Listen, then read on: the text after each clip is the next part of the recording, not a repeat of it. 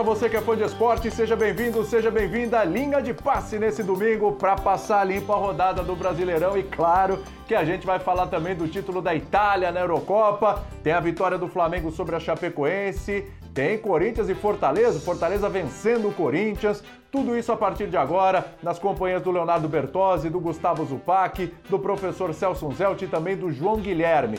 É um intervalo rapidinho, só para dar tempo de você pegar a aguinha aí, se preparar e a gente já volta para falar de tudo isso nesse Linha de Passe, nesse domingão. Participe com a gente. Hashtag Linha de Passe, hein? Segura que o intervalo é rápido.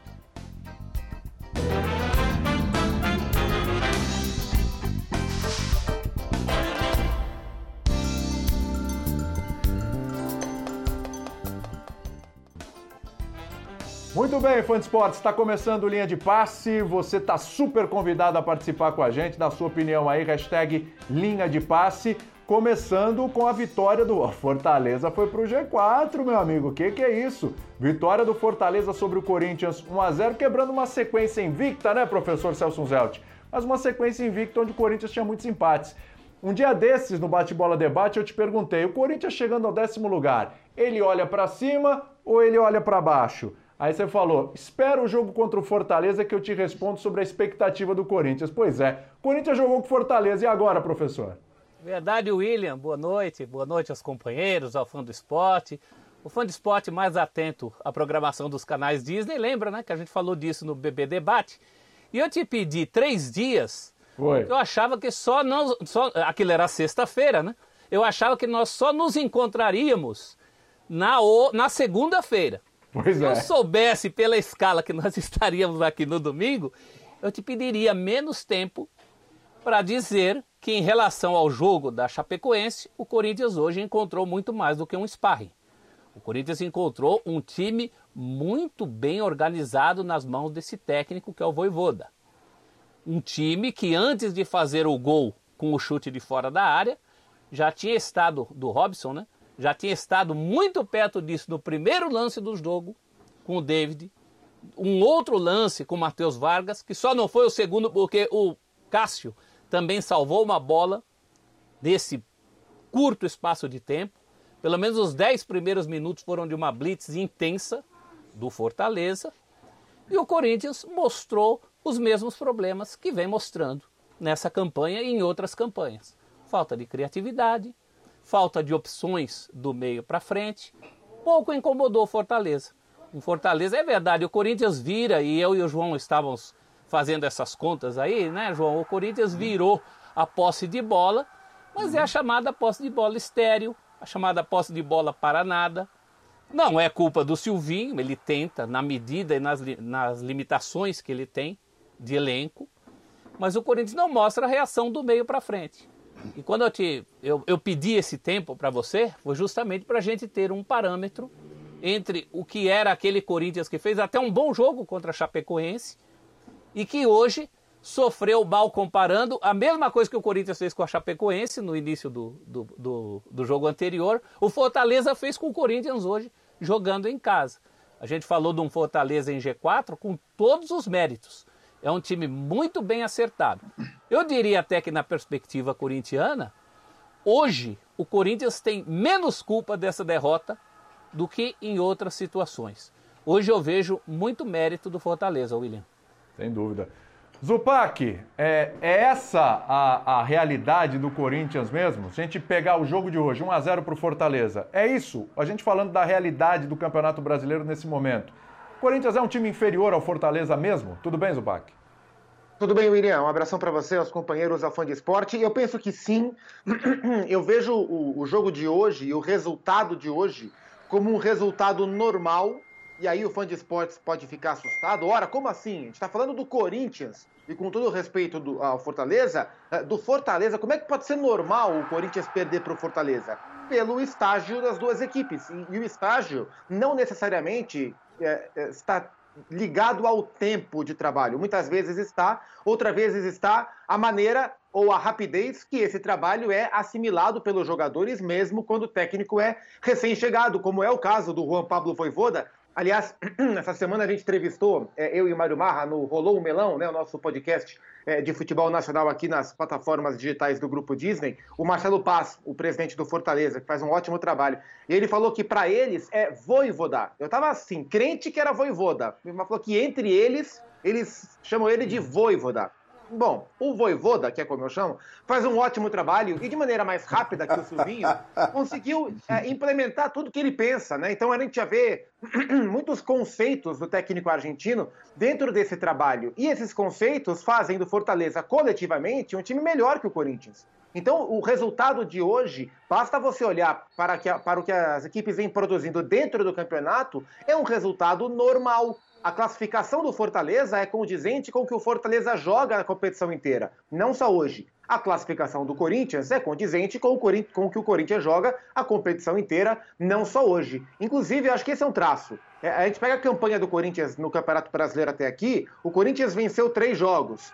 Três times que eram normais de desse, não o Corinthians, mas desse Corinthians bater. O América, o esporte e a Chape. O Corinthians empatou com algumas equipes é, de quem não se esperava o um empate do Corinthians. É, mesmo São Paulo em uma fase, mas São Paulo é melhor que o Corinthians. É, o Fluminense faz uma temporada melhor que a do Corinthians. É, o Bahia faz um campeonato melhor que o do Corinthians, e o Corinthians foi a Salvador e empatou com o Bahia. É, o próprio Internacional é um time de Libertadores da América, mesmo no momento complicado, é, no insucesso do Miguel Ramírez, nessa transição é, até, até o começo do trabalho do Diego Aguirre. Então, o Corinthians havia vencido quem poderia vencer de fato, empatado com quem é, ou poderia ter empatado ou com quem era um pouco melhor e tinha perdido duas vezes. Para o Atlético Goianiense, na estreia do Silvinho, que dado todo o contexto, foi uma derrota surpreendente, mas não tão anormal assim.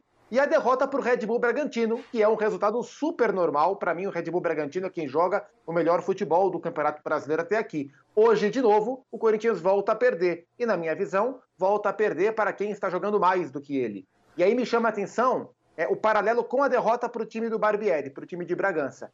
São as duas equipes mais intensas do campeonato. E bastou colocar intensidade contra esse meio-campo do Corinthians, que tem jogadores leves, como o Vitinho, como o Cantilho, que não são jogadores de alta intensidade, e o Corinthians é facilmente batido. Não por acaso, no intervalo, o Silvinho tira o Vitinho, tira o Cantilho, coloca o Rony e o Arauz, que são tecnicamente inferiores, mas o time encorpa um pouco mais que faz o segundo tempo um pouco mais competitivo. Então, é, dentro do que o Fortaleza vem apresentando, nesse ritmo forte, nessa ótima intensidade, nessa é, superioridade numérica em vários setores do campo, e num trabalho muito bem tocado pelo Voivoda, ou Voivoda, até aqui, normal o resultado, diria o nosso amigo Oswaldo Pascoal, William. É. Bertozzi, boa noite para você. Faz tempo não faço programa contigo, que legal tá com você, cara. É, o problema do Corinthians é, é, é, muito ali no meio, porque se falar ah, lá na frente, mas o Jô, aí o Jô já melhorou um pouquinho, aí tem a possibilidade do Mosquito e tal. O problema do Corinthians está no meio, falta aquele cara para organizar, falta aquele cara, porque o Corinthians, muita ligação direta no primeiro tempo e até na parte defensiva, na parte que cabe ao meio campo se defender, proteger a defesa, também deu muito espaço no primeiro tempo. É aí que está a chave do problema, um ponto de, de vista ali para melhorar? Tudo bem, William? Boa noite. Prazer também estar contigo, viu? Muito bom compartilhar esse linha com você, com os companheiros, com o nosso fã de esportes. É, é, você, você, fica pensando que, que como, como, disse o Zupac, né, é, foi, ah, é normal perder para Fortaleza, foi normal perder para o Bragantino. Então tá, por quanto tempo vai ser normal esse resultado envolvendo o Corinthians? E de fato é, eu assino absolutamente embaixo. Antes do jogo, você me perguntasse qual resultado vai te surpreender menos, a vitória do Fortaleza, claro, até por todos os elogios muito justos que já foram feitos ao, ao Voivoda. Voivoda, Voivoda, a gente vai chegar a um consenso já já, mas a gente fez o bola vez com ele. É, é, isso. Eu fiquei, eu fiquei assim muito encantado com, com, com, o contato com ele, com as maneiras que ele colocou o futebol, a relação dele com o esporte, mas com a vida de uma maneira geral. Então foi, foi muito positivo. Se o fã de esporte tiver a chance de ver, que veja. É, de fato, assim, é, o, o, sobre o meio-campo do Corinthians. Hoje não é indispensável ter ah, o camisa 10, aquele idealizado que carimba todas as jogadas, mas um mínimo de conexão entre os setores tem que haver. E, e isso parece não haver. E, e, às vezes eu fico com a sensação de que Gabriel e Cantilho juntos pisam no pé um do outro, não, não conseguem encontrar cada um seu espaço, cada um sua função. Hoje sai até o Cantilho com cartão amarelo, ele faz duas trocas, aliás, no intervalo, mas nada disso se resolve. E aí fica difícil até cobrar, por exemplo, ah, o Jô, o Jô participou pouco. Cara, se, se, ninguém fizer a bola chegar no Jô, o Jô vai ser o, o Jô de hoje quase sempre. Um, um jogo que é, não tem condição de voltar mais, buscar, tabelar, ficar fazendo parede, trombando com o zagueiro o tempo todo. Não tem essa condição. Em outros tempos até tinha. Hoje não vai fazer mágica. Se o Corinthians não conseguir criar. E hoje basicamente depende de jogadas pelos lados para tentar alguma coisa, especialmente com a individualidade do Mosquito, quando funciona ainda gera alguma coisa, mas quando não funciona também o time fica ultra dependente. Eu acho que passa por aí. Então, é, tá um momento de dificuldade, a questão é entender assim, qual que é o teto desse time do Corinthians. Porque que não é um teto de brigar por grandes coisas, a gente já entendeu. Mas o teto é a gente achar simplesmente normal perder para Fortaleza lá, sem, sem nenhuma surpresa e, e chutando uma bola no gol no primeiro tempo, porque no segundo tempo o Marcelo Boeck ele entrou, eu não sei a cor do uniforme dele, praticamente. Sei que ele é um nome histórico do Fortaleza, sei que que, que ele substituiu o Felipe Alves, mas se você perguntar com que cor de uniforme ele estava, William, eu não vou lembrar, não vou saber te dizer, não. Verdade. O João Guilherme estava conversando com a gente aqui antes do programa começar e, e falando do trabalho do Voivoda, ou do Voivoda, ou do Voi, ou do treinador do Fortaleza. A gente vai se adaptando, né? Vamos, vamos achando caminhos aqui, né? A gente vai dando jeitinho, né? É. É, isso me lembra uma história é. do Vicente Matheus, que ela perguntou para ele, precisa assinar um cheque aqui para um jogador? O Vicente Matheus, 600 é com SC, é com C, como é que escreve? Eu falei, ah, você é burro, faz dois cheques de 300 e tá tudo certo, né? Então é o seguinte, a gente vai arrumando caminhos, né? O Juan Pablo, Juan Pablo, vai. É, Juan Pablo, Juan Pablo. Mas o, mas o João Guilherme dizia o seguinte, falava assim, ó, é, é, eu fiz a Copa do Nordeste e a coisa não era assim. Esse cara chegou e ele mudou esse time do Fortaleza, né, João? Então, assim, como é que o cara chega, consegue mudar tanto um Fortaleza e a mesma coisa não acontece no Corinthians? Você vai falar, é a pressão que é diferente? Ou porque você olha o elenco e as peças do Fortaleza, a gente pode até falar, tem muitas peças jogando mais, ou mais interessantes até que as do próprio Corinthians. Olha que no Corinthians tem um monte de jogador de nome aí, hein, João? Sem dúvida. Boa noite, Williams, Upac, Bertozzi, professor Celso, fãs de esporte. É um prazer muito grande estar com vocês aqui no Linha de Passe neste domingo. Exatamente o que eu falei para você. É, eu transmiti a Copa do Nordeste na ESPN Fox Sports. E olha, a Copa do Nordeste terminou tem pelo menos dois meses. E o Fortaleza chegou até a semifinal e foi eliminado pelo Bahia. É, e o time era dirigido pelo Enderson Moreira. E praticamente com os mesmos jogadores, mas era um time que não fluía, não jogava, era uma equipe travada. Muitos achavam até que tinha ido longe demais na Copa do Nordeste. E aí chega o treinador argentino, que faz um trabalho realmente espetacular, e com este mesmo grupo, em pouquíssimo tempo, ele faz uma revolução, uma transformação. Ele chegou na reta final do Campeonato Cearense, foi campeão cearense e já começou o Campeonato Brasileiro ganhando do Atlético Mineiro dentro do Mineirão. E isso é que me chama a atenção. Com o mesmo grupo que não fluía, que estava travado, em pouquíssimo tempo ele conseguiu colocar na prática a filosofia de jogo dele e faz um trabalho espetacular. Eu já esperava, e confesso que até com um pouco mais de facilidade do que aconteceu hoje, a vitória do Fortaleza diante do Corinthians, viu, William? É. Por que, que é tão difícil arrumar esse Corinthians, professor? Eu continuo com a mesma tese de que o elenco é desequilibrado. O Fortaleza pode ter suas limitações, e tem. O Fortaleza tem jogadores que não têm o nome dos jogadores do Corinthians, é verdade. Mas o Fortaleza, por exemplo, consegue ser um time móvel e tendo no banco como opções, que aliás entraram depois hoje, Romarinho e Oswaldo. Só no banco. Eu não estou falando nem de quem está jogando e que, e que aprontou esse salseiro para cima do Corinthians hoje. O Corinthians do meio para frente tem uma opção que é o Mosquito. Tem o Vital. Mas o que é o Vital se não um jogador que, por exemplo, hoje na única chance que o Léo citou, poderia ter algo ter feito algo que mais uma vez não fez. Aliás, eu só lembro da cor do uniforme do Boeck porque teve uma cabeçada do Gil em bola parada também que ele tirou no segundo tempo. Sim. Não fosse isso, então você tem, claro, no Corinthians muito mais exigências. Mas eu parto dessa questão do desequilíbrio. o Voivoda, Voivoda, ou seja lá quem for o, o Juan Pablo, pelo menos tem, ele não tem medalhões, ele não tem nomes, mas ele tem jogadores com características, características, qualidade do jogador à parte, mas com características para ele fazer uma sopa ali, montar um time com características muito mais próximas da ideia de jogo dele do que tem o Silvinho. O Silvinho hoje apelou para o Luan, que já está entrando no campo da, do imaginário, né? Está entrando no campo do imaginário. Aliás, o que pede bola o Luan, o Luan hoje pisou no gramado e perdeu uma bola. É uma coisa incrível isso. Então é, é essa questão, essa questão do link. Eu, como Léo, também não sou um radical do camisa 10 puro ou do camisa 9 como homem de referência, mas tem uma coisa: se você não tem o camisa 10, se você não tem o camisa 9, alguém tem que fazer esse trabalho. Alguém como time, alguém como coletivo. E o Corinthians está com esse problema que na, nas primeiras coletivas o Silvinho chamava de link, né? Que são essas ligas. Depois ele. Isso, é coisa, um isso é coisa do Tite, em relação professor. a isso, mas não é? É TTs. Alguém tem que fazer esse tipo de ligação. Concatenar, como diz o meu sábio pai, né? que está sofrendo muito com esta fase corintiana, aos 92 anos de idade, ele veio isso. Então, concatenar. Tem que concatenar como time. Tem que dialogar.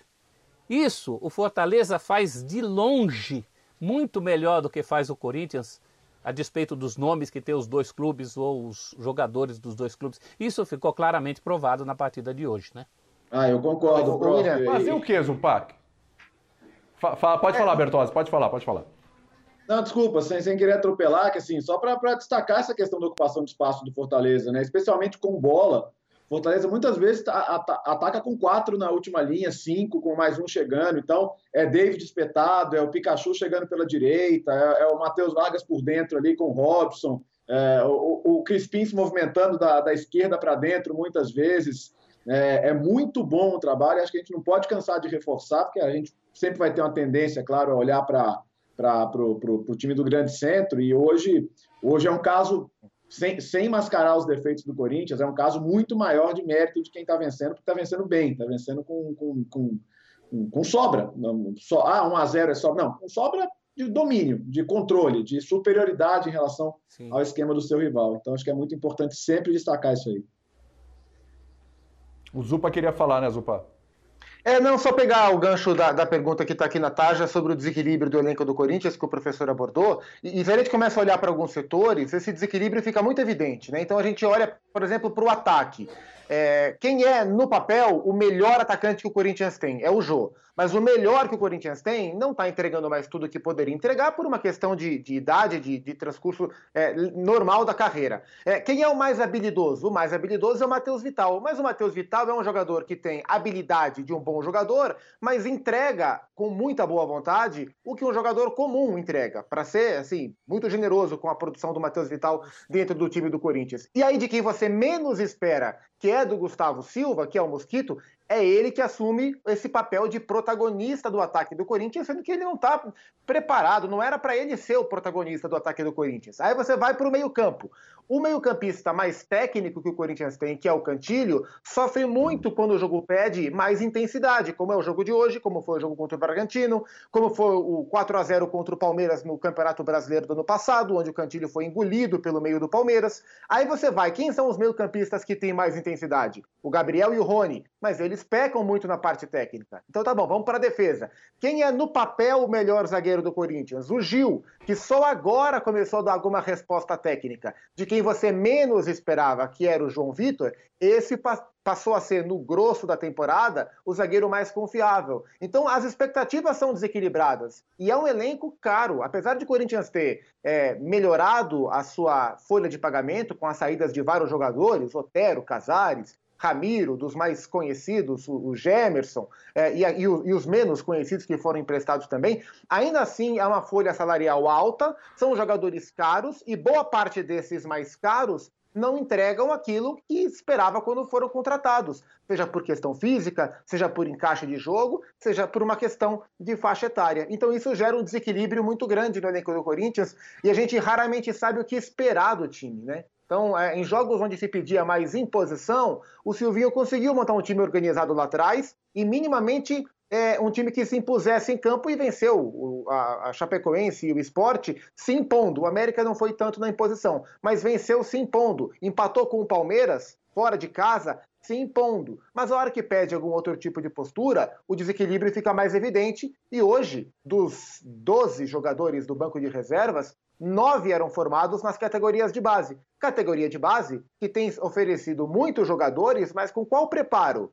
Com qual é, maturidade para chegar e jogar? É, com qual qualidade? Né? O Sub-20 do Corinthians hoje tomou seis do Vasco, tomou quatro do Atlético Mineiro uh, na semana passada. Então acho que isso engloba uma discussão muito grande. E, e o desequilíbrio do elenco do Corinthians é gigantesco para um técnico que recém começou a sua carreira que tem um futuro enorme pela frente e que vem conseguindo fazer, dentro desse desequilíbrio, um trabalho bom, dentro do que o Silvinho poderia fazer. É, e colocando uma situação em cima do que disse agora há pouco o Leonardo Bertozzi, quanto tempo vai ser normal o Fortaleza chegar como favorito contra o Corinthians? É, pelo que todos nós estamos dizendo aqui, analisando, vai demorar algum tempo. Eu acredito até que alguns anos. O Corinthians está pagando pela administração irresponsável é. que teve nos últimos anos, que gerou muitos títulos, que fez a festa da torcida, mas que agora a conta chegou e está sendo paga. O Fortaleza é o oposto, numa outra realidade, com muito menos dinheiro, com um orçamento muito menos é, é, robusto, mas trabalha dentro das suas possibilidades e trabalha com seriedade, com profissionalismo e cada vez mais cada ano que passa vai crescendo no cenário do futebol brasileiro e também na América do Sul. Já esteve aí disputando recentemente a Copa Sul-Americana e do jeito que anda, provavelmente no ano que vem uma boa chance de estar na Libertadores da América. É, isso é, é importante pensa, a gente né, lembrar, né? Isso não é uma situação da noite para o dia. Isso não é uma situação da noite para o dia. Isso é uma política de uma administração continuada desde 2008 que nunca negou que devia e que pagava quando pudesse, ou, ou jogava para frente, e a conta acabou chegando. Se o Corinthians, por exemplo, tivesse apertado o cinto em 2017, que foi um ano também que não tinha um elenco estelar, mas conseguiu títulos a partir de bons jogadores que achou, Pablo, Balbuena, Romero, o, o Arana, que era feito em casa, só para ficar em alguns nomes. Se tivesse apertado o cinto com o time, sofreria menos, talvez nem se percebesse tanto. Mas a questão é que a administração empurrou isso para frente. E agora, em algum momento, eu... você tem que colocar a sua casa em ordem. E esse momento chegou. E aí, professor, é, é, é Pode é falar, o Bertozzi. Né? Não, mas porque se, se aparece hoje um jogador da base com mínimo de destaque, ele vai ser vendido. Vai ser ah, vendido. tchau. Então, ah, não, não, não, existe nem a possibilidade de falar, deixa eu pegar uns garotos aqui, tentar formar um time, porque não dá. O garoto que tiver um mínimo destaque hoje, com a condição financeira do Corinthians, a, a, a, o enfraquecimento da, da, nossa moeda e, e, a consequente força da, da, da moeda estrangeira, é, você fica praticamente refém do jogador que você revelar. E, e você até precisa revelar jogador para vender, porque hoje em dia só a receita básica é, é, é, como, é, é, como o ralo que está ali aberto e o dinheiro está indo embora, né? Porque dívida custa dinheiro, né? Não é só, não é só a dívida normal, né? E o Zupac lembra bem, hein? Esse Corinthians não é um Fluminense pós-Unimed que colocou no site o nome de todos os jogadores campeões brasileiros que estariam sendo dispensados, entre eles o Diego Cavalieri, o zagueiro Henrique, lembra? Aquilo sim foi uma liquidação para apertar cinto ainda é um elenco que continua caro. Não está barato. O Corinthians está é, eu... comendo pelas bordas, economizando algo aqui, algo ali, mas ainda é uma folha alta, cara, e que não rende. É. O nosso, tava... nosso é, telespectador aqui, o Francisco de Assis, ele faz uma observação interessante na nossa hashtag linha de passe. Ele diz aqui: o Matheus Vargas, que jogou hoje pelo Fortaleza, era da base do Corinthians. Sim. Verdade. e jogou com o Claudinho. Dois jogadores que estão hoje em Bragantino e Fortaleza, jogando muito bem, o Claudinho nesse fala, e fazendo um enorme sucesso nesses times que têm é. uma campanha muito mais forte e consistente que a do Corinthians. Isso. não foram aproveitados porque a época o Corinthians tinha um time ah, ainda muito forte, era aquela época de 2015, época do Tite, e o time muito forte acaba abrindo pouco espaço para todos os jogadores da base que poderiam ser aproveitados. O Matheus Vargas entrou, assim como o Claudinho, em uma série de empréstimos, e hoje os dois fazem boas campanhas. O Claudinho no, nível muito mais elevado, né? O Claudinho é o craque do último Campeonato Brasileiro, vai disputar os Jogos Olímpicos. O Matheus Vargas fez boa campanha no Atlético Goianiense, está jogando bem agora no Fortaleza.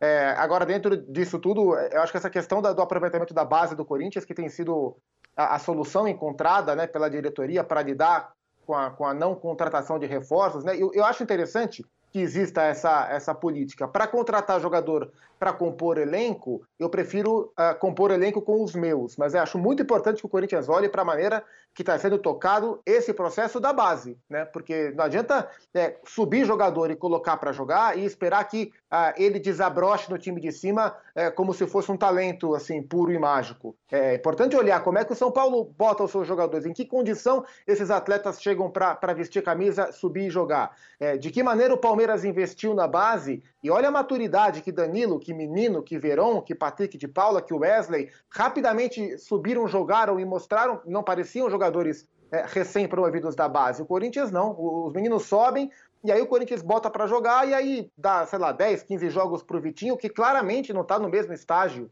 de, de maturidade que os seus demais companheiros para jogar. O Vitinho, e ele não é nem culpado disso, mas ele consegue entregar muito pouco a essa altura. E aí gasta-se rodadas, gasta-se vagas importantes do time titular é, em um elenco que já é bastante carente de qualidade técnica, esperando que o jovem desabroche para falar que apostou na base e, como disse o Léo, posteriormente conseguir essa negociação que vai render frutos importantes para o caixa já debilitado do elenco. E só para fechar, a rede social traz muita coisa nociva, né? mas ela traz é, estatísticas engraçadas curiosas. Esse ano, 2021, foi a primeira vez que o Corinthians não venceu o jogo seguinte ao título de Novak Djokovic Wimbledon. Desde 2011, quando o Djoko Nossa. ganhou o Wimbledon a primeira vez, o jogo seguinte do Corinthians foi ganhar. Perfil Timão Dados. Agora falta... 11, falta...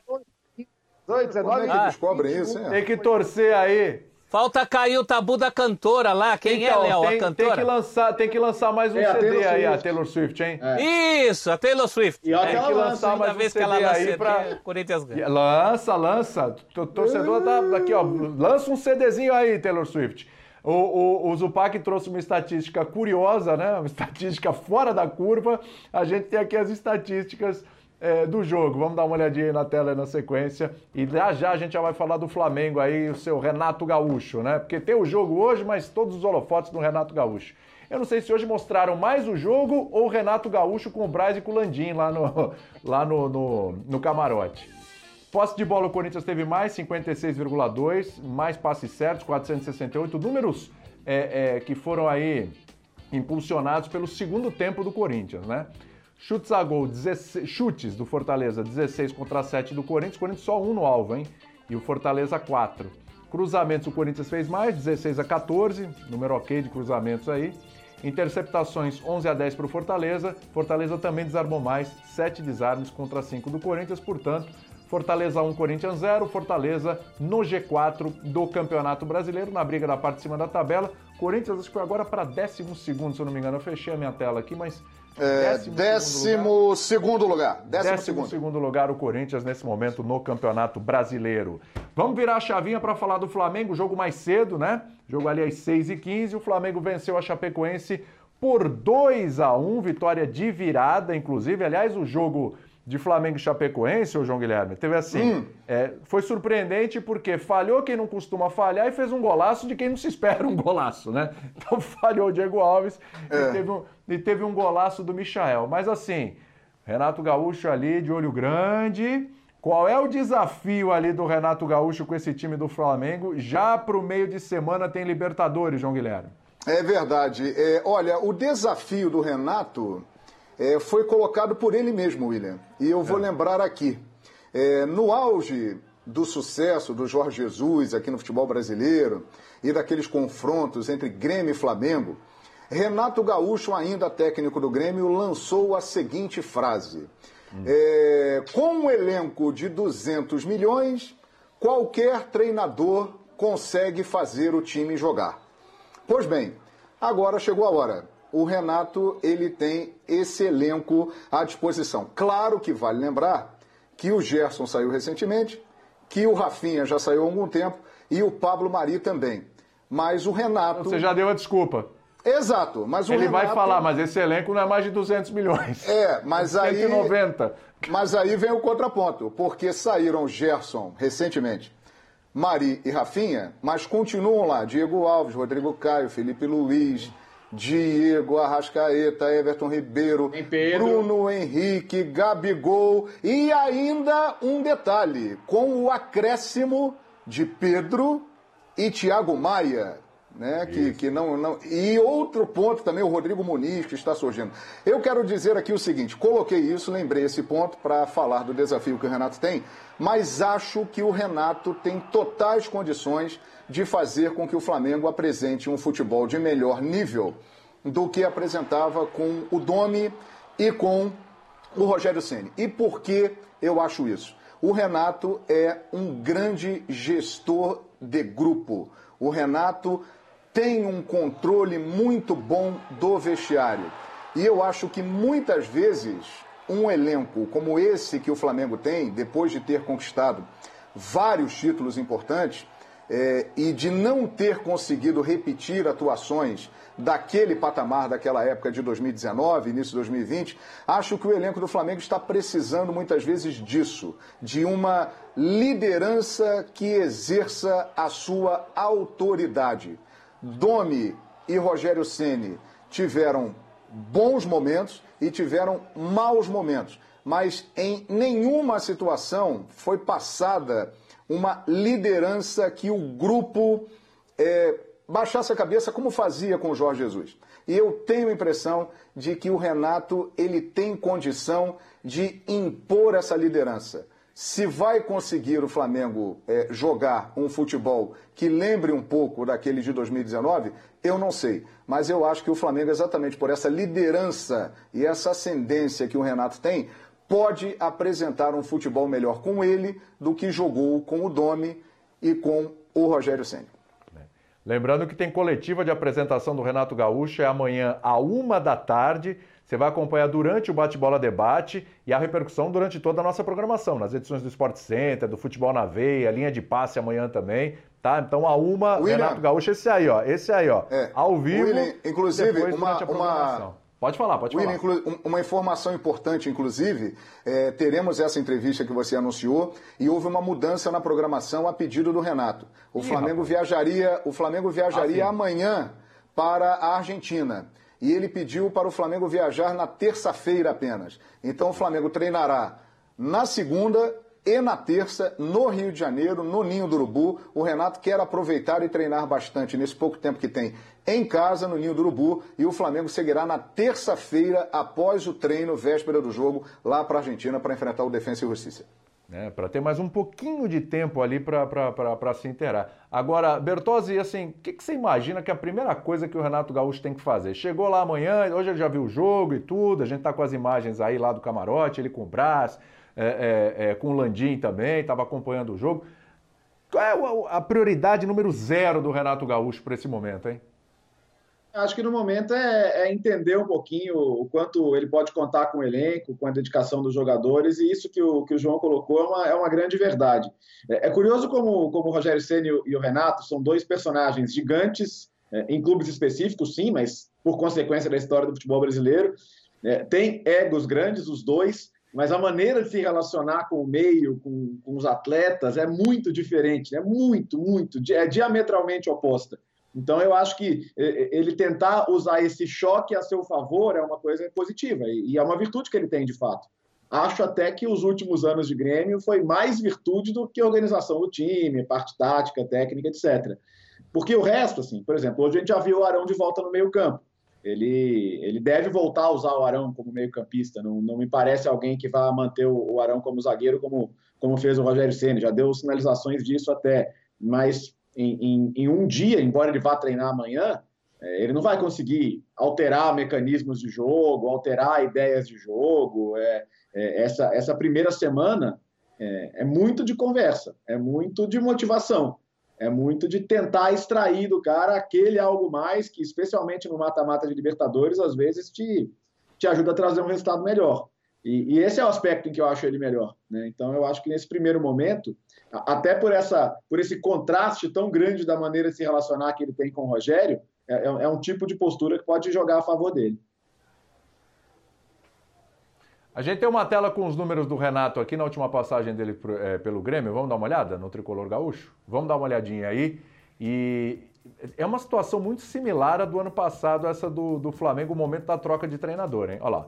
330 jogos pelo Grêmio no total, né? 59,2% de aproveitamento. O Grêmio marcou 502 gols sob o comando do Renato Gaúcho, sofreu 274.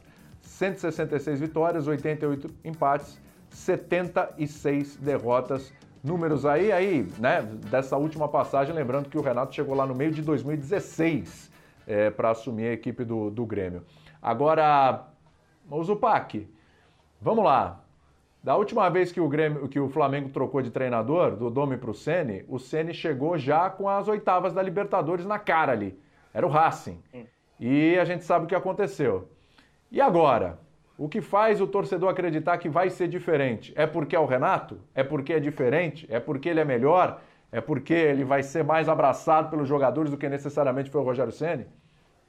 É, a impressão que eu tenho é que nesse momento, é, o, o, que mais o Flamengo tem que atacar não é ideia de jogo, né? É, é justamente essa questão do ambiente e a recuperação dos seus principais jogadores, como recuperar o Everton, o Everton Ribeiro para o seu melhor nível é, e ver como é que o Gabriel Barbosa vai voltar após a suspensão, né? E, e esse tempo de Copa América e aglutinar tudo isso. Como é que o Thiago Maia vai se firmar? Porque aparentemente vai ser ele, né? Não tem como fugir muito. É, o Thiago Maia ganhando espaço no meio campo, ou como é que ele vai encaixar o Diego junto com o Arão. É, é, é uma preocupação mais de, de, de ambiente. Quando sai o Domi vem o Rogério, e o Rogério é um cara de conceito, um cara de conteúdo, a, a, ideia principal era justamente sobre a maneira de jogar, onde existiam, inclusive, muitas críticas sobre a tentativa do Domi de, de colocar o Flamengo nos tão comentado à época jogo de posição, que acabou não rolando. É, enfim, ele foi muito criticado por isso. Então, acho que as motivações das trocas elas são um pouco diferentes. E é curioso como essa questão do ambiente tem cada vez mais força no futebol brasileiro. Perdão. E a impressão que eu tenho é que mais aqui do que em qualquer outro lugar, né? E a gente olha para os dois clubes onde o Renato tem o seu nome envolvido.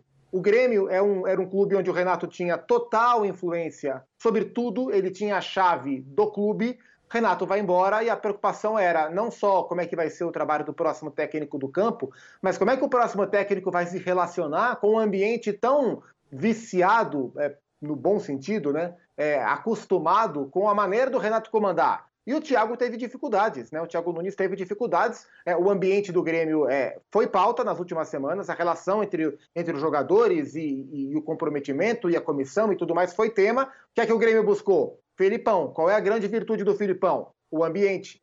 E aí, o que é que acontece nessa última semana? O vazamento de várias informações de diferentes maneiras é, falando sobre o ambiente minado que o Rogério vivia no Flamengo. O que é que o Flamengo faz? Contrata o Renato. Qual é a principal virtude? O ambiente. Né? Então, onde o Renato passa ou onde o Renato chega, o tema ambiente é, vai, vai ser assunto. E, vai, e, é um trabalho que vai ser muito, muito, muito importante para o Renato, para a gente conseguir enxergar o Renato, entendê-lo melhor. Qual é o verdadeiro Renato? É, e aí é como uma letra pode mudar tudo. É, o Renato vai mostrar no Flamengo que ele pode ser o Renato do Grêmio em outro clube? Ou o Renato vai mostrar no Flamengo que ele era o Renato no Grêmio, por tudo que representa a simbiose entre ele e o clube de Porto Alegre? Então vai ser um trabalho muito importante para a gente conseguir enxergar o real Renato. É uma ótima chance que ele vai ter. Agora, um ponto sim, importante, viu, Otávio? Pode falar, João, pode falar. Em cima, em cima disso que o Zupac está falando, e ele tem toda a razão, mas é, é importante lembrar também um aspecto. É, é, óbvio que o Renato não tem com o Flamengo a mesma ligação que ele tem com o Grêmio. Ele é o maior ídolo da história do Grêmio. Né? Mas ele também está chegando num clube que ele conhece muito bem, jogou lá muito bem, conquistou títulos e sabe onde ele está entrando, embora a fase é, seja muito diferente. Então isso também pode facilitar o Renato é, nesse desafio colocado muito bem pelo Zupac. ele entra nessa situação, mas em um clube e em uma torcida que ele viveu momentos de amor e ódio. Renato foi ídolo da torcida do Flamengo. Nunca deixou de ser ídolo. Campeão brasileiro em 87, com uma performance extraordinária. Campeão da Copa do Brasil em 1990. Mas Renato estava no Fluminense, fez o gol de barriga. Renato também já teve tristezas como adversário do Flamengo, foi técnico do Vasco que perdeu a Copa do Brasil em 2006, era o grande destaque do Botafogo como jogador, vice-campeão brasileiro de 92. Então, uma relação de amor e ódio. Mas existe uma ligação. É, as partes se conhecem bem e se identificam bem. E o Renato nunca escondeu que tinha o sonho de dirigir o Flamengo. Ele está realizando esse sonho. Vamos ver como vai sair, né? É.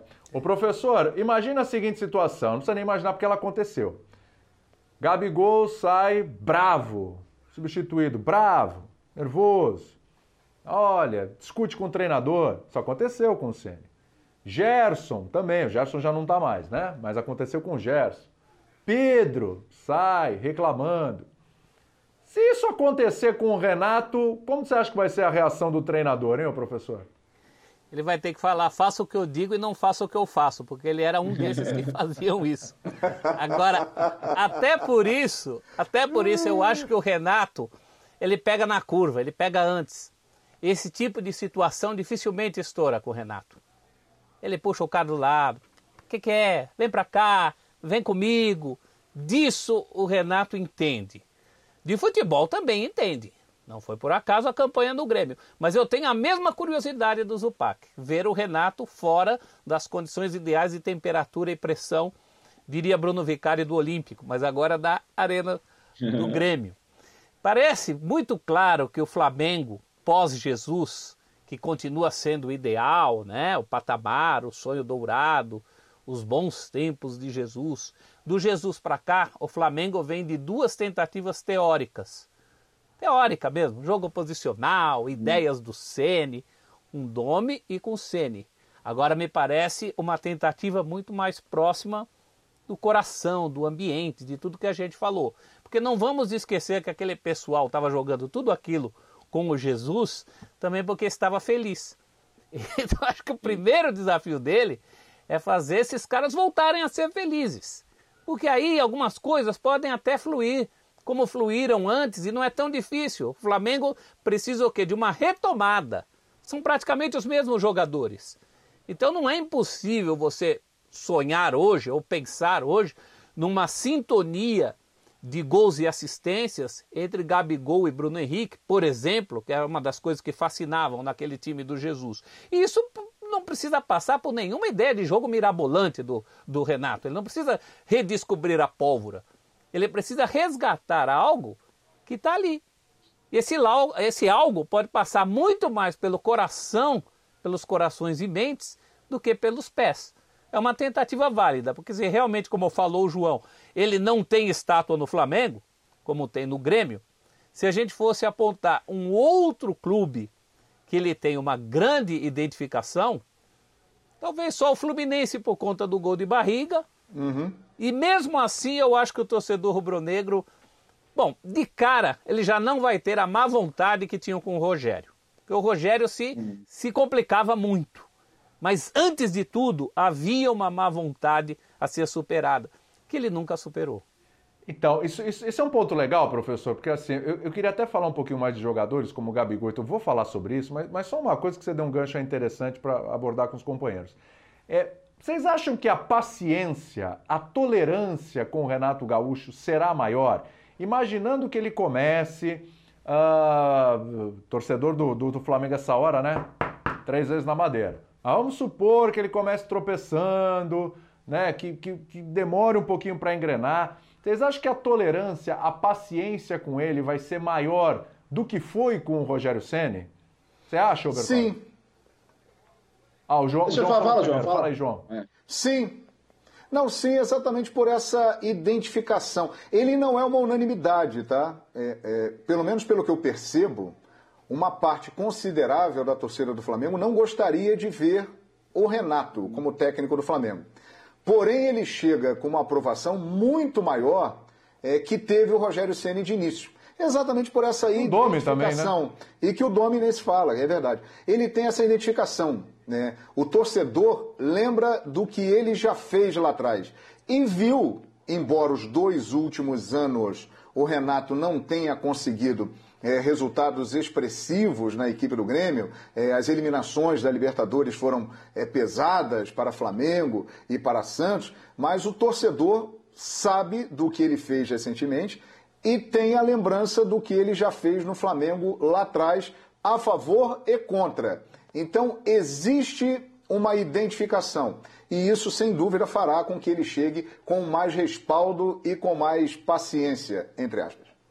O que eu percebo, o que eu percebo da reação do rubro-negro que é contra é muito na lembrança do, do 5 a 0 quando ele foi asfaltado ali pelo Flamengo do, do Jorge Jesus, né? E ali muita gente fala, pô, mas um técnico que, da, que apanhou daquele jeito e tanto não conseguiu ver de onde veio que conseguiu inventar as desculpas mais bizonhas.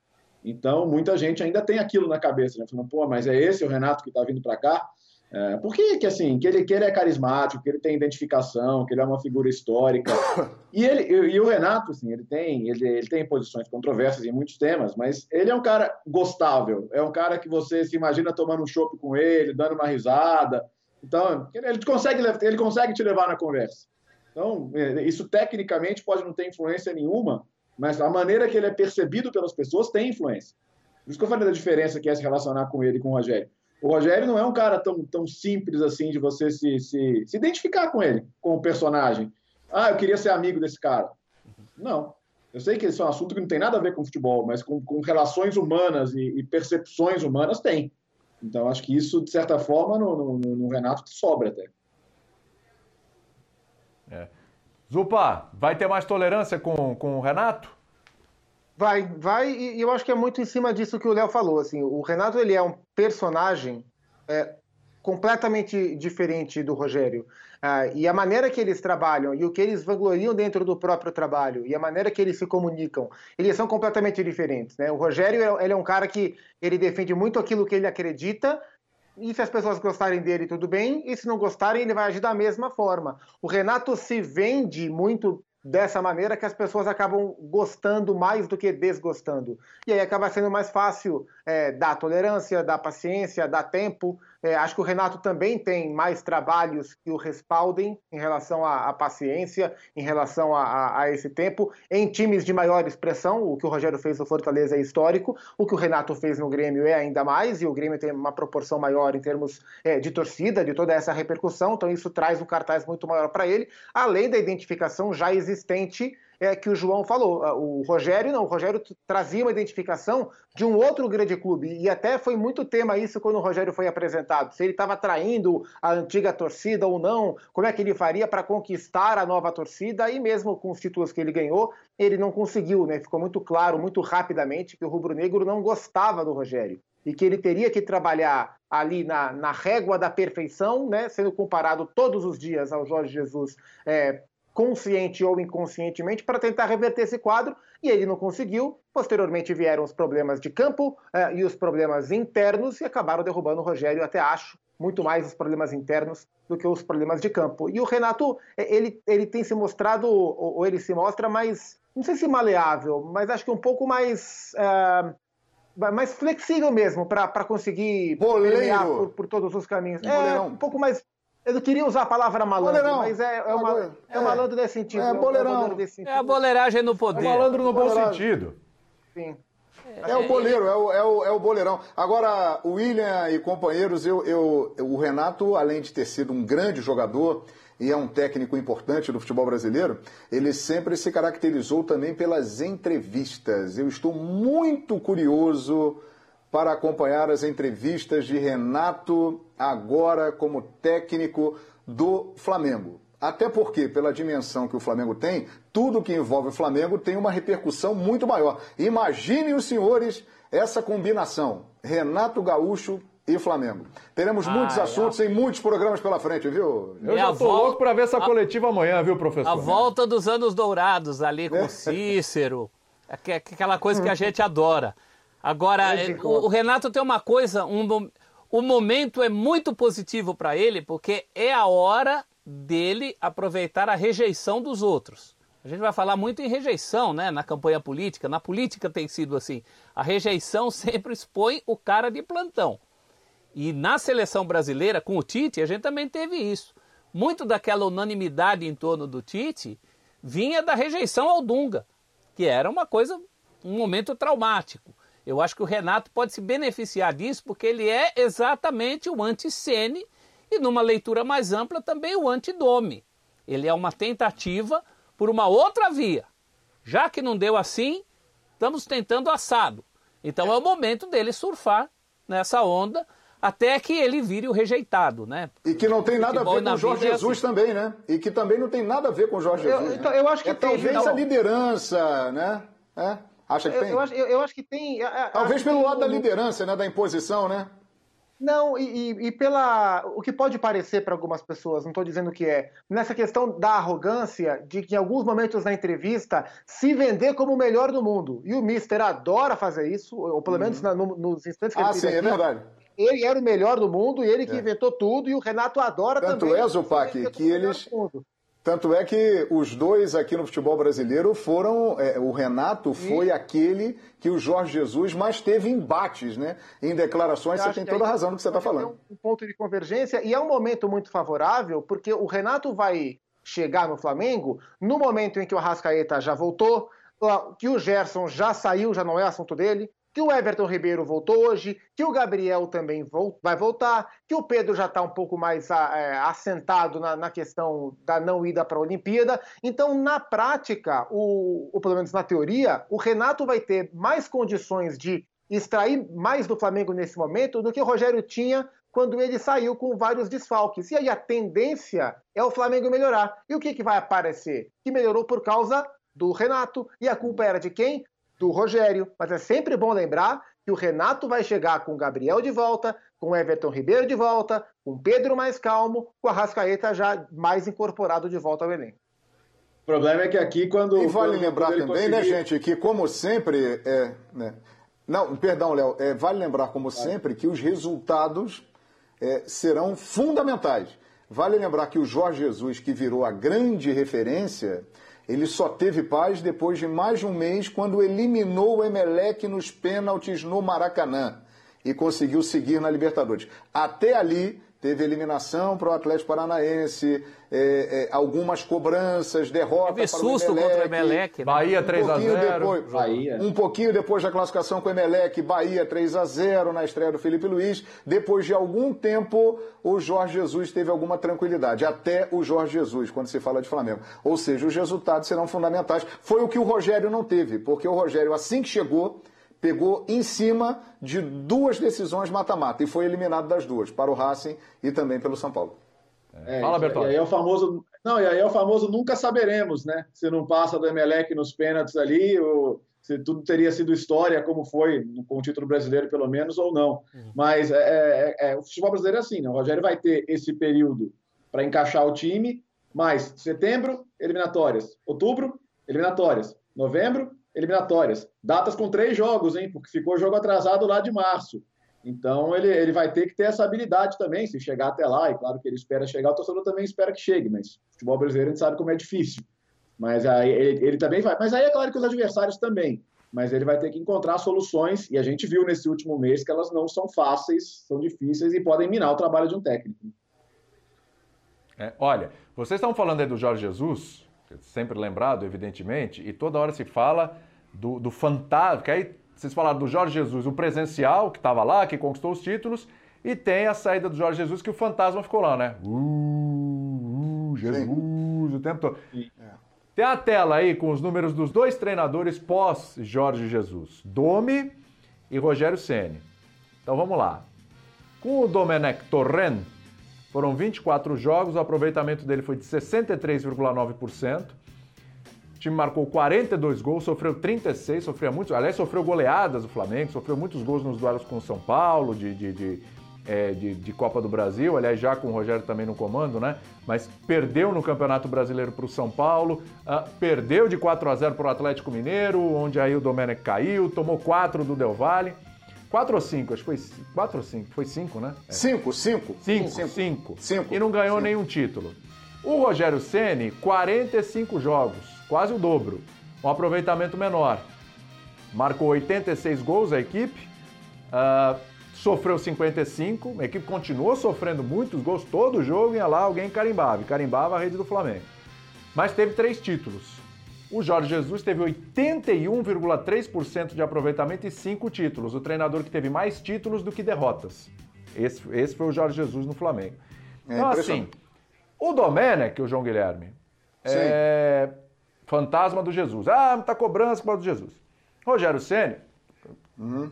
e o Renato, o fantasma de Jorge Jesus, ele continua ali ou o Renato já, já chega assim, claro, vai precisar de resultado, vai precisar de classificação, vai precisar de títulos, é evidente, tudo isso ajuda a espantar, né? Mas é, o fantasma do Jorge Jesus já não, não assustaria tanto assim? Ele está ali, mas não assusta tanto o Renato Gaúcho? Olha, é, o fantasma do Jorge Jesus, na minha opinião, ele permanecerá até o dia que o Flamengo voltar a ganhar uma grande competição ou algumas grandes competições, como fez o Jorge Jesus, e aí eu digo de Libertadores, Brasileiro e Copa do Brasil, e jogando um futebol incontestável e que encante. O dia que esse treinador aparecer, ele vai exorcizar esse fantasma Difícil, do Jorge Jesus. Agora, eh, tem uma situação Difícil. que outro dia um, eh, eu fiquei pensando aqui.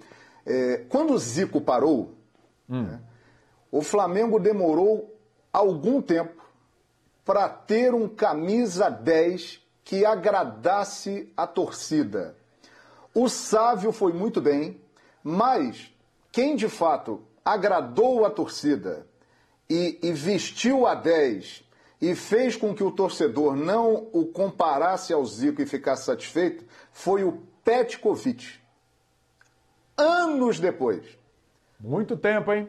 Demorou. Pode, pode, o Renato é um que vai tentar fazer com que isso não se confirme, mas eu tenho a impressão de que isso pode acontecer também com o treinador do Flamengo, no caso sendo comparado com o Jorge Jesus. Eu acho que o fantasma dele existirá até o dia que uma equipe dirigida é, no Flamengo por alguém consiga ganhar uma grande é. competição do vulto da Libertadores ou do Brasileiro e jogando um futebol que encante e convença. Até lá, ele será o parâmetro. Assim, é, a comparação ela nunca é justa, né? Principalmente quando quando ela é feita com uma temporada como a de 19, onde o Flamengo viveu muito próximo da perfeição. Era um time que tinha as suas falhas, mas era, foi um trabalho muito próximo do perfeito. Então o Domi era mais, embora injusto, mas era mais natural que existisse a comparação. É, o Rogério, é, e como o Domi não deu certo, o Rogério foi o, o, o, técnico seguinte já com mais confiança, também injusto, mas ainda existia. A partir do instante em que o tempo vai passando e que o time vai mudando, então o Rafinha não está mais, o Pablo Mari não está mais, agora o Gerson não está mais, o Arão virou zagueiro, agora talvez volte a ser meio campista, mas a, a, partir do instante que o tempo vai passando e o time vai ficando cada vez mais diferente, essa comparação faz cada vez menos sentido. Acho que o que leva o Renato ao Flamengo não é a tentativa de buscar 2019, é a tentativa de ser melhor em 2021. A missão do, do, Renato não é ser o JJ, é ser melhor que o Rogério, é fazer o Flamengo ser melhor do que era com o Rogério Ceni, que na minha concepção não era ruim. O trabalho do Rogério foi um trabalho que eu analiso como bom. Não foi espetacular, poderia ser melhor. Eu tinha mais expectativa sobre, mas não acho que tenha sido um trabalho ruim. Mas acho importante delimitar qual é a expectativa sobre o Renato. E ela é cada vez mais comparável ao Rogério do que ao Jorge Jesus. E quanto mais isso ficar perceptível para o torcedor,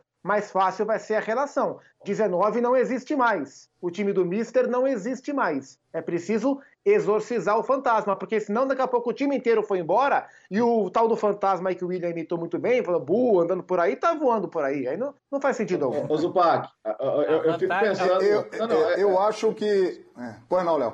Pois não, Léo, pode falar. Não, não, é, é, sobre isso, né? Primeiro sobre o Rogério, eu queria pontuar que concordo, porque vamos lembrar que o, o título brasileiro estava dado como perdido e, queira ou não, o Flamengo foi campeão. Ah, foi um campeonato com a régua baixa, ok, não importa foi campeão e ele tá na, está na história do clube como campeão brasileiro, isso não pode se esquecer. E, e segundo, que eu acho que é, a, a, minha impressão é de que o próprio Jorge Jesus, se tivesse ficado, sofreria com as comparações com o time de 19. Porque. A, a, e ele sabe momento, disso, né, Léo? Sabe, claro que sabe. E acho que na hora de, de, de, receber a proposta de ir embora, ele pensou nisso. Porque é, é, eu lembro muito quando, quando, quando, quando o Mourinho conquistou tudo com a Inter e o Real Madrid já tinha ligado para ele falou: Cara, se eu ganhar, eu vou embora. Porque, é porque isso aqui é o topo, como, como resultado, mas também como performance. Daqui é para baixo. Então, a, a, impressão que eu tenho é que o próprio Jesus, tendo ficado em algum momento, ele teria um desgaste por não conseguir reproduzir o que foi 2019, ainda mais no futebol brasileiro, que tem dirigente pavão, 10 caciques para cada índio, quando, ainda mais quando o clube está na crista da onda, isso acontece muito, a gente está vendo isso acontecer no Flamengo agora. Então, isso teria sido um problema para ele. Imagina para quem vem depois. Né? Ah, e o próprio eu Jesus discordo quando fala né? que. Eu, eu só discordo quando fala que o, o trabalho do Renato, é, o parâmetro da comparação é o Rogério. Eu percebo que a torcida espera algo é, que não seja igual ao de Jesus, mas que seja um futebol compatível com o elenco, com os nomes, com a qualidade, algo que venha, que vença e convença. É, se o Renato conseguir fazer com que o Flamengo jogue um grande futebol, vença e convença, ele terá é, aí conseguido essa missão de espantar um pouco o Jorge Jesus, que eternamente será lembrado por tudo que ele fez. Mas Fala aí, tem uma professor. vantagem, né? Entre o fantasma e você, tem cada vez mais gente assombrada. É. então, entre o fantasma e o Renato, tem dois caras, é. tem dois caras assombrados aí, ensanduichados, que são uma vantagem para o Renato. Se o Sim. Renato fizer mais que eles, ele já vai estar tá bem. Então, esse, esse é um ponto. Porque se você pensasse assim, num fantasma eterno, a seleção brasileira seria assombrada até hoje pelo time de 70. É que a grande questão é que os jogadores não são mais os mesmos que o Zupac tocou. E isso é uma vantagem para o Renato. Se já não são mais os mesmos jogadores, atenua-se as cobranças. Ah, mas não tem mais o Gerson. Como ah, já não tinha mais nem o Rafinha, nem o Mari, e aí o tempo vai passando e o Renato tem muito mais condição Professor. de fazer um trabalho melhor que o do Domi, sem dúvida. Porque você pode botar o número que for aí, e eu acho o trabalho do Domi assustador. Era um trabalho assustador e ruim. Começou ruim e terminou ruim. Algumas coisas são até parecidas em relação a Domi e Rogério. A questão da instabilidade da defesa é uma delas. Né? Um time muito exposto a contra-ataque, um time capaz de grandes coisas lá na frente, mas de uma insegurança do torcedor rubro-negro em relação à possibilidade de tomar gol. Isso aí precisa ser ser resolvido. Acho que, é o, eu acho que esse é o primeiro ponto. Acho que esse é o primeiro ponto. Sem dúvida. Hoje, em exemplo, campo, o primeiro ponto é esse. É. Hoje, por exemplo, no Maracanã, ao... nós tivemos uma falha individual do Diego Alves. E há quanto tempo nós estamos falando Alves. de falha individual? É, no jogo é, pois anterior, é, tem, Bruno, tem uma falha individual para cada um no Flamengo. Tem falha individual sempre do sistema defensivo do Defensivo. Flamengo. Existe uma escala de rodízio. E hoje foi o Diego Alves. Você pode reparar, todos que passaram ali pelo sistema defensivo do Flamengo, em algum momento comprometeram uma partida com uma falha, com um lance. Então, arrumar esse sistema defensivo e fazer com que o time fique mais concentrado, ligado, para não errar tanto, principalmente do meio para trás, é um ponto também importante aí no trabalho do Renato. Zupa, fecha aí antes de eu falar do Gabigol aqui, vamos lá. Fecho. Não, só sobre essa coisa do fantasma. Acho que a gente tem um exemplo muito claro com um personagem que a gente acabou de comentar bastante, que é o Rogério Ceni. Quando o Rogério se aposenta, é, o fantasma do goleiro Rogério Ceni ele era gigantesco no São Paulo. Isso atrapalhou, além das questões técnicas, Exato. atrapalhou Exatamente. o tênis, atrapalhou Renan Ribeiro, atrapalhou o Sidão. E aí o que, que aconteceu? O tempo foi passando, os goleiros foram passando, até que chegou o Thiago Volpe. O Thiago Volpe consegue suprir a, a, o coração do, do a, aquecer o coração do tricolor, do São Paulino, como o Rogério fazia? Não, mas o parâmetro de comparação do Volpe já não era mais o Rogério, eram os goleiros que o sucederam. Era o Denis, era o Sidão, era o Renan Ribeiro. E como ele é melhor que esses goleiros, tudo bem, então o Volpe não é mais comparável ao Rogério. O fantasma ficou para trás. E eu acho que o, o, caso do Renato pode seguir por esse caminho. Ele não vai superar o Jorge Jesus, possivelmente, no curto prazo, ninguém vai superar o que o português fez. Mas a comparação do Renato tem que ser com os que o sucederam. Ele tem que ser o Thiago Volpe do São Paulo. Se ele for o Thiago Volpe do São Paulo, que não é o Rogério, mas entrega bem, tá tudo certo e ninguém vai falar nada. É. Só cuidado com esse trocadilho é que o goleiro entrega bem, porque esse aí entregou bem hoje, hein? Cuidado, hein? Goleiro não, po goleiro não pode entregar bem, hein, Zupag? Senão é... o negócio fica complicado. De goleiro ah, você entende, hein, William? Ah, de goleiro. Tem três aqui hoje no programa. Tem o professor ah, nós temos três goleiros? tem o Bertozzi e tem eu, né? A gente manja um pouquinho ah, do, do, riscado aí, viu? Ah, Olha, é, indo para a parte da frente, né, o Bertozzi, a gente, o Gabigol é muito Oi. bom, o Pedro é muito bom. Mas, né, o Michael. Aliás, hoje o assunto Renato Gaúcho tá até ofuscando o Michael, né? Garrincha pode rodar mais vezes é o gol do Michael. Garrinchael, por né? favor. Pode rodar. Como é que é? Como é? Garrinchael? Garrinchael. Sensacional. Espetacular. Espetacular. sim. Vocês podem rodar aí mais o gol do Michael, por favor, porque a gente não, não, não tá falando aqui, tá falando mais do Renato, que é o principal assunto, mas Pode rodar aí, porque merece o menino, né? Meu Deus do céu, é um esforço danado. O cara faz um gol desse, tem que ficar rodando 500 vezes. O, o, o Bertozzi, me diz uma coisa, tá falando Gabigol, um baita jogador, o Pedro também, enfim. Mas o fato do Renato é, é, ser um atacante, né? Ter sido o atacante que ele foi. É, ele falou até que né, queria ver lá, né, aquela história do Cristiano Ronaldo, né? Tinha sido o melhor Cristiano Ronaldo e tudo. Isso aí, isso aí pode ajudar a potencializar esses caras na frente ali do Flamengo, o Gabigol, o próprio Pedro, pode potencializar ainda mais esses caras, pode ficar ainda mais forte esse ataque do Flamengo com as dicas ali, a conversa, o papo do Renato Gaúcho? Ô William, ah, e o método é esse mesmo, porque eu fico pensando, se, se o Gabigol, a gente estava discutindo mais cedo, né, como é que ia ser se um jogador desse reclamasse de sair. Se, ele, se ele acha que foi melhor que o Cristiano Ronaldo, imagino que ele não vai falar pro Gabigol se o Gabigol tentar botar uma banca por cima dele, né? por favor. Então, é, então, imagina, puxa vida. Ah, mas ele brinca, né? Pega meu DVD, vai lá ver. Esse, o cara perde o treino, ele fala que fazia o gol de olho fechado. Isso, mas isso aí são, são coisas que ele faz mesmo.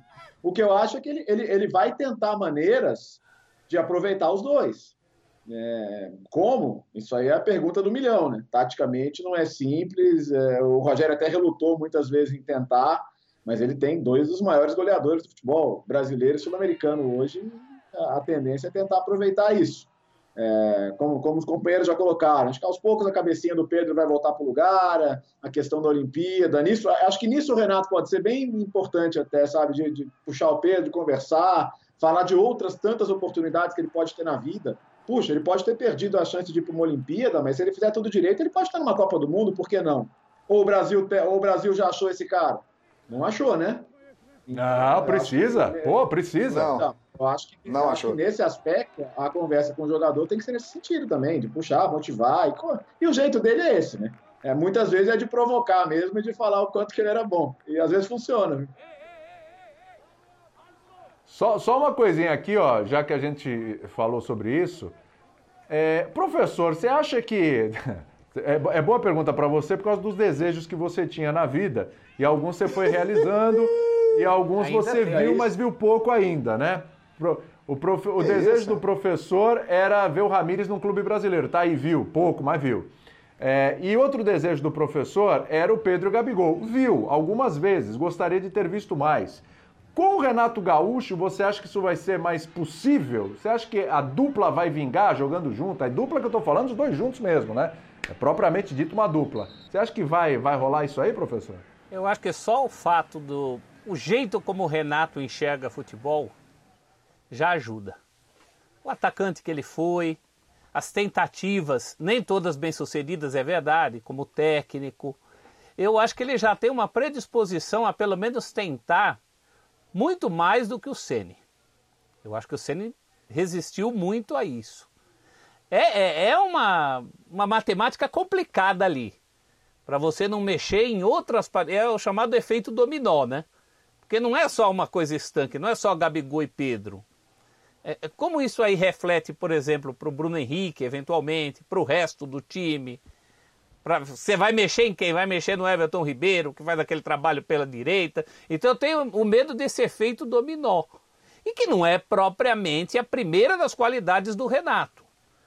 Então fico com o pé atrás pela execução prática disso. Não é por ser o Renato. Mas se não der certo, que ele pelo menos tente. Eu acho que pelas ideias de jogo dele, repito, pelo jogador que ele foi, pelo técnico que depois ele se tornou, eu vejo uma boa vontade, uma predisposição. Mas não sei se daria certo, não. Eu tenho o professor, muito medo do, do reflexo no resto do time. Quarta-feira contra o Defensa, é, existe uma oportunidade para essa dupla ser testada, porque é muito provável que o Bruno Henrique não jogue na quarta-feira lá na Argentina. Ele está se recuperando de um estiramento muscular. É. Então, então, João, mas abre-se essa... aí uma, uma possibilidade, né, com a volta do Gabriel, colocar o Pedro junto com ele. Mas essa brecha também já tinha com o Rogério, né? Sim. Quando a gente viu Gabigol e Pedro, em geral, foi nas oportunidades em que faltava uma outra peça ali no dominó. Sim. Uhum. Eu queria ver. A grande pergunta para o Renato é como fazer isso constantemente. Que era a pergunta que o, o Rogério também fugia. Toda vez que se perguntava para o Rogério, ele falava: não, tem muito jogo, o elenco é grande, todo mundo vai jogar, mas não é isso que eu estou perguntando. Eu estou perguntando quando Pedro e Gabigol efetivamente serão dois titulares jogando juntos pelo é Flamengo. É, curioso, Olha, é essa a pergunta hoje, do milhão. A, a, escalação, a escalação hoje do que iniciou a partida contra a Chapecoense, é, ela já teve alguma influência do Renato, que conversou com o Maurício Souza. Uhum. E no primeiro tempo, inclusive não deu certo, né, a defesa da Chapecoense bloqueou ali a tentativa, aconteceu a entrada da dupla, Pedro e Rodrigo Muniz pode ser um indício de que Gabriel e Pedro possam é, jogar esse juntos é o ponto. na quarta-feira. Inclusive, Você vê que o Muniz, o Muniz jogou um tempo só, né? Então, mas se a gente olhar no jogo contra o Atlético. É. O Zupa, Zupa, fe, Rogério... fecha, aí, fecha aí que eu tenho, tenho outro assunto aqui pra gente encaixar, mas pode fechar, você ah, fecha. Não, é, contra o Atlético, no último jogo do Rogério, é, o, o, ataque foi Bruno Henrique e Pedro, com o Bruno Henrique jogando como centroavante praticamente e o Pedro jogando um pouco mais aberto pela direita, porque o Michel estava aberto pela esquerda, mas uhum. já, já, tinha sido um ataque com dois jogadores mais enfiados e também não deu muito certo. O Pedro estava até saindo mais do que o Bruno Henrique para o jogo. E hoje no primeiro tempo também, o Pedro um pouco mais pela direita, saindo mais, e o Muniz ficando, e também não deu certo. E aí entrou o Michael. Só para fechar, estou curioso para ver como é que o Renato vai olhar para o Michael e aproveitar o Michael, porque ele tem perfil de jogadores que no Grêmio cresceram muito com o Renato. De Pedro Rocha, a Cebolinha, a PP, a Ferreirinha. Ele pode olhar, pode olhar para o Michael Jael. tem potencial para tentar explorar. Né? o Jael já é outro pacote, né? É, o, o Jael, até, até, o Jael jogou um bocadinho ali com o Renato, melhorou, foi é, Jogou bem. Né? Por Campeão não? da Libertadores. É, Jael uma vez, a, a imprensa o, começou a falar muito do Jael o, o Renato falou assim, ó, calma, gente, maneira aí, porque senão sou eu que tenho que controlar o cara William. lá, pelo amor de Deus, hein? Eu Fecha sei aí. que você tem que mudar de assunto, eu sei que você tem que mudar de assunto, mas é, o Gabigol é um jogador que tem uma movimentação interessante que em outras oportunidades ele e o Pedro acabaram se encaixando bem juntos, em outras não. Acho que essa movimentação do Gabriel, é, que não guarda muita posição lá na frente, muitas vezes cai pelo lado, é, pode encaixar com o Pedro. Vamos ver se o Renato vai conseguir, né? Classificação do Campeonato Brasileiro. Vamos dar uma olhadinha, porque mais uma rodada encerrada e a gente vai ver uma diferença aí interessante. Né? A gente está falando do Flamengo. Olha o líder lá, olha lá, olha o líder. 25 pontos o Palmeiras, líder, 5 vitórias seguidas do campeonato. Gente tem o Bragantino ali com 23, o Atlético Mineiro 22, Fortaleza 21 para fechar o G4 e no G6, que é grupo de Libertadores, né? Atlético Paranaense e Bahia, que perdeu nessa rodada para o São Paulo, mas está ali no G6. Fluminense 17, aí vem o Flamengo em oitavo. 15 pontinhos, o Flamengo com dois jogos a menos que o líder. Se vencer os dois, vai a 21, ficaria a 4 pontos do líder Palmeiras, né? Santos 15, Atlético Goianiense também 15, Atlético Goianiense que deixou escapar uma vitória hoje contra o Juventude, tomou um gol no final, 1 a 1 certo? Essa classificação aí da, da, da prim, do primeiro ao décimo lugar, tá? parte de cima aí da tabela do Campeonato Brasileiro. Aí a parte de baixo, o Ceará tem 15 também, uh, foi buscar a vitória contra, aliás, empatou com o Cuiabá, né? Corinthians 14, perdeu para Fortaleza, Juventude 13, São Paulo se recuperando, duas vitórias seguidas já está aí com 11, Internacional 11, América Mineiro 9 e aí a zona do rebaixamento com o Esporte com 7, Cuiabá com 6, é, quase venceu a primeira, né? Chapecoense teve a ponto também de vencer a primeira, acabou perdendo quatro pontos. E o Grêmio que empatou com o Inter no Grenal ontem, 0 a 0 Três pontos ainda está na lanterna. Olhando a parte de cima ali, ô 25 hum. pontos o Palmeiras, o Flamengo com dois a menos pode chegar ali a 21, né? É... Confia aí que o Renato vai colocar o Flamengo de novo nessa briga aí com o Palmeiras ou tá, tá dando uma desgarradinha ali, embora seja décima, décima primeira rodada para alguns nove jogos, para outros onze, ou, ou, ou, ou, tá ficando meio complicado ali, até pelo que o Palmeiras está produzindo. O Palmeiras está muito à frente do Flamengo, estou falando em futebol praticado nesse momento. Ah, William, o campeonato do ano passado, que terminou esse ano, ensina. A, a, a gente é muito ansioso para descobrir o campeão e não precisa ser, né? A gente pode curtir o campeonato. Ou quanta gente não falou, ah, ninguém mais pega o São Paulo agora. Nossa, com essa diferença que abriu, ou então, ah, ficar ali, ficar 10 pontos atrás, esquece, não chega mais. E, e os campeonatos, especialmente nesse momento de, de, de, pandemia, de uma temporada colada na outra, eles são muito suscetíveis a quedas bruscas de rendimento, a um time ter uma sequência de três, quatro jogos sem ganhar, de repente desandar. Pode acontecer a todo mundo.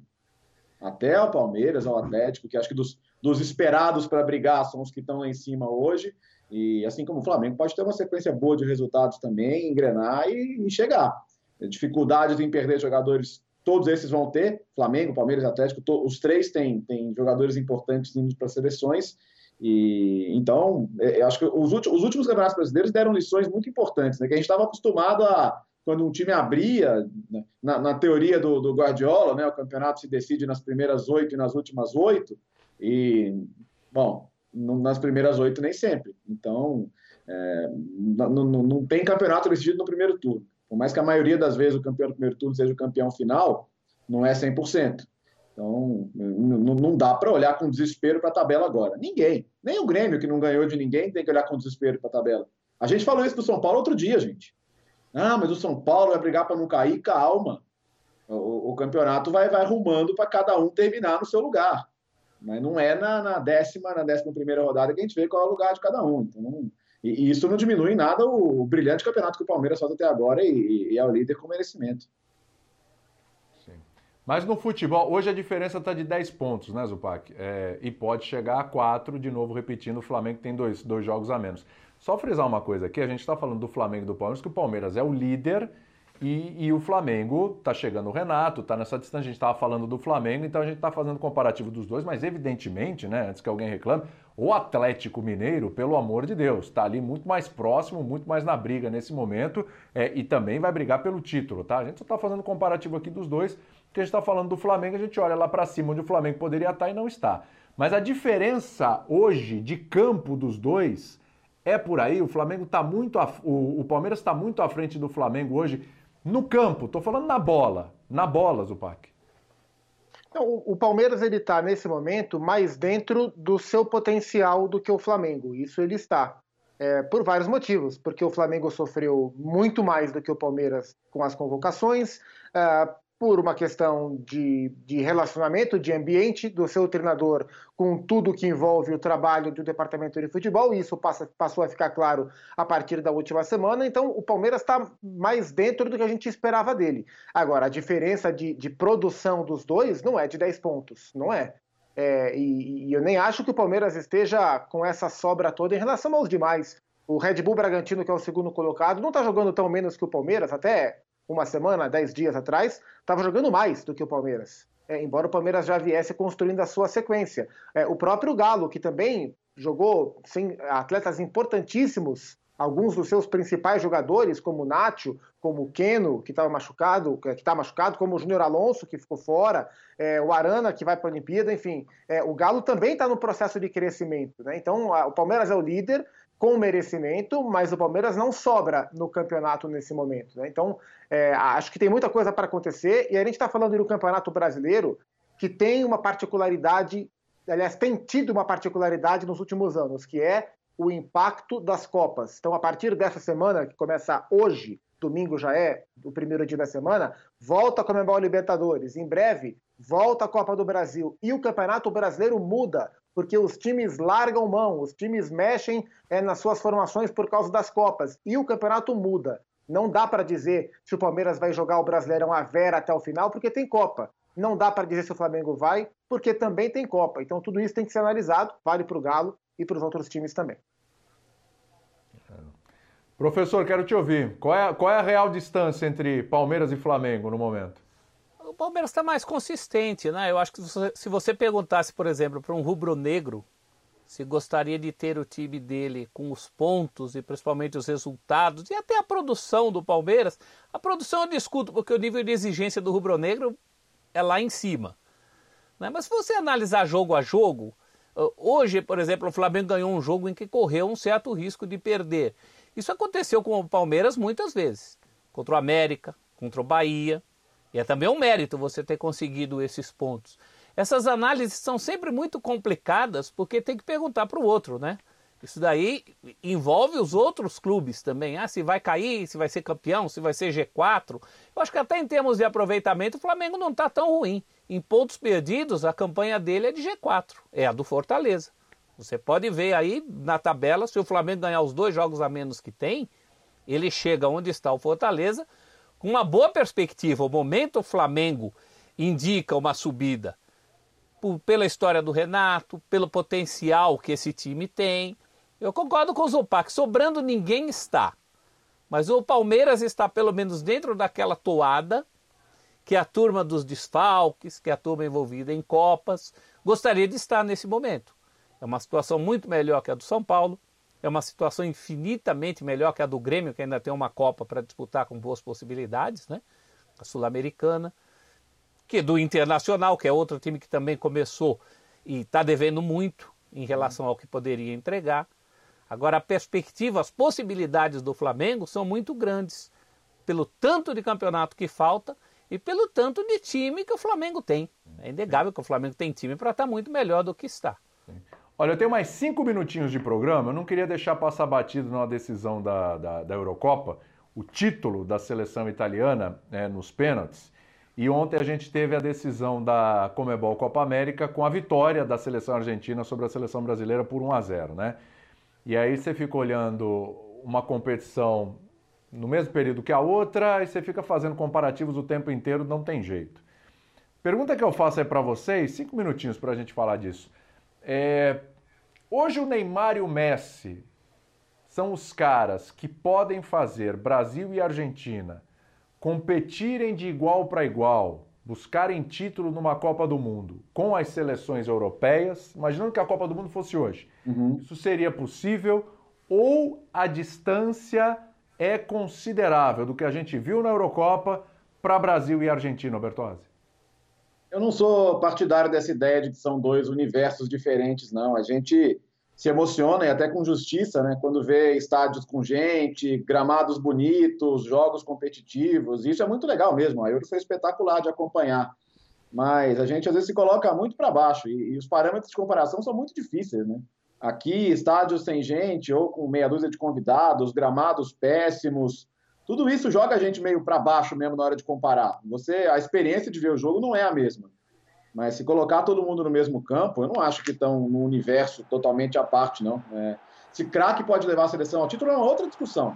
Se, se fosse fácil assim, o Messi não estava ganhando ontem o primeiro título dele pela seleção argentina, porque acho que ninguém discute que ele é um craque e que ele tem capacidade de levar times a título. Ainda assim, se o entorno não funcionasse, ele não teria sido. E foi até o pior jogo dele na Copa América ontem, e ele foi campeão, porque a Argentina coletivamente fez um grande jogo e, e os seus companheiros também fizeram. E a Euro mostrou também que você pode não ter nenhum craque absoluto, indiscutível, da primeira prateleira, mas se você tem muitos bons jogadores e um coletivo que sirva, a Itália é isso. A Itália não tem nenhum 10, nota 10, vamos dizer assim, mas tem muito 7, 7,5, 8, tem, tem muita gente boa em, em todos os setores e principalmente um coletivo que, que funciona como se fosse o de um clube, o que eu acho o maior mérito que se pode dar ao trabalho de um treinador. Né? A Itália parece um time, jogando, um time que joga toda semana. E isso não é fácil alcançar no futebol de seleções. Hoje, eu acho que o Brasil não está nesse estágio, porque mudou muita coisa desde a Copa e, e algumas peças ainda não se encaixaram. Também acho que não é para fazer drama, achar que acabou, que o futebol vai. que o Brasil não tem nenhuma chance. Acho que isso são previsões catastróficas e se a gente tiver um pouquinho de memória e voltar para 2001, quando o Brasil perdeu para Honduras, nossa, tinha gente achando que era melhor o Brasil nem classificar para a Copa do Mundo. Então calma, né, gente? É uma coisa de cada vez. É. É verdade. Ô, João, quero te ouvir sobre isso aí. Dois minutinhos aí para você falar sobre isso. É, é, esse comparativo, né? E aí o estágio. Se a Copa fosse hoje, com Neymar e Messi, Brasil e Argentina teriam chance contra os europeus? Chance sim, mas eu acho que não são do primeiro grupo de favoritos para ganhar a Copa do Mundo, não. É, eu concordo com o Léo, acho que a gente precisa ter mais confrontos com os europeus para medir essa distância. É, e isso, infelizmente, não será é, possível em muitas oportunidades por causa do calendário, a criação da Liga das Nações. Os europeus cada vez mais jogarão entre eles. Agora, coletivamente, a gente percebe que as seleções europeias, e aí eu não cito Itália, Inglaterra, França, é, que são a, a, aquelas do primeiro nível, eu cito outras seleções menores e que se destacaram também, como República Tcheca, Dinamarca, a própria Suíça, são seleções coletivamente muito fortes. E eu acho que no coletivo é, Brasil e Argentina hoje teriam problemas com essas seleções. É claro que o talento de Neymar e Messi em algum momento podem fazer a diferença, mas nós vamos chegar num patamar abaixo. Podemos vencer? Podemos, mas acho que com mais dificuldade e não na primeira linha como favoritos. Sim, sem dúvida, sem dúvida. E, e olha, vou te falar, hein? O Pickford hoje foi muito bem, mas o Donnarumma acabou pegando o pênalti. Aliás, que, que coisa, né?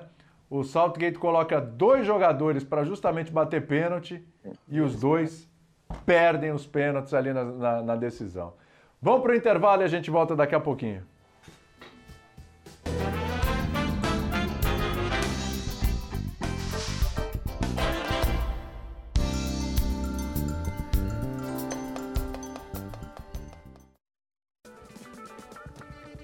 E olha a festa em Rosário para a chegada do Messi.